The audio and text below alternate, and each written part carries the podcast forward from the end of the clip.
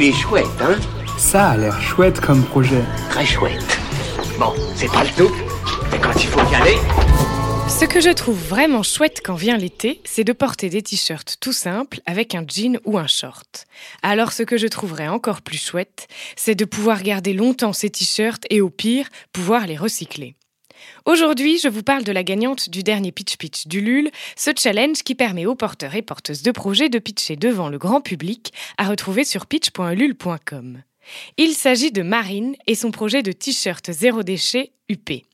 En octobre 2019, Marine avait lancé ses suites pour enfants 100% recyclés et avait réalisé plus de 460 préventes.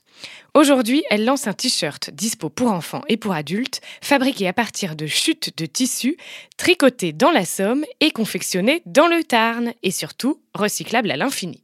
Pour tout savoir sur ce projet et précommander vos t-shirts pour la vie, rendez-vous sur la campagne Ulule UP Zéro Déchet.